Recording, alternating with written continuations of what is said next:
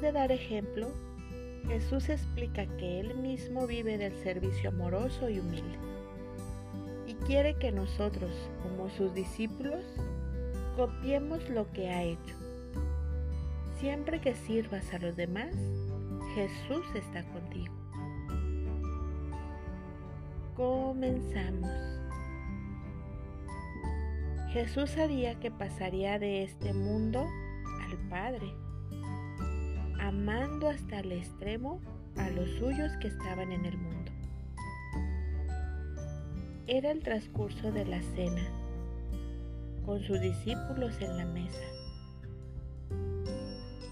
Jesús, consciente de su misión, se levantó de la mesa, se quitó el manto, tomó una toalla echó agua en una jofaina y se puso a lavarle los pies a los discípulos, secándolos con una toalla.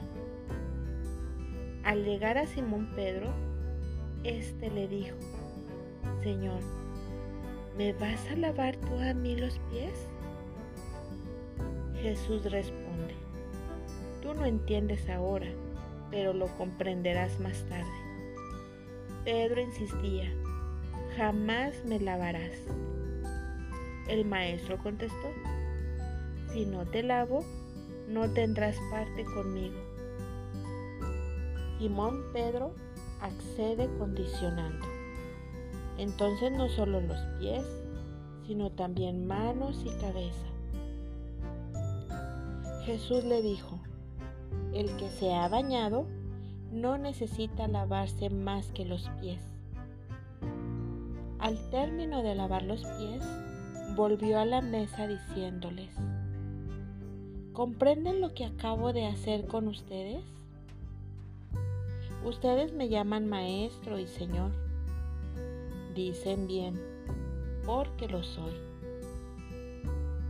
Si les he lavado los pies, ustedes deben hacer lo mismo unos a otros. Les doy ejemplo. También ustedes lo hagan a partir de hoy. Hasta aquí mi comentario el día de hoy. Sigue disfrutando esta, esta Semana Santa, este jueves santo. Tu amiga y servidora, Alicia.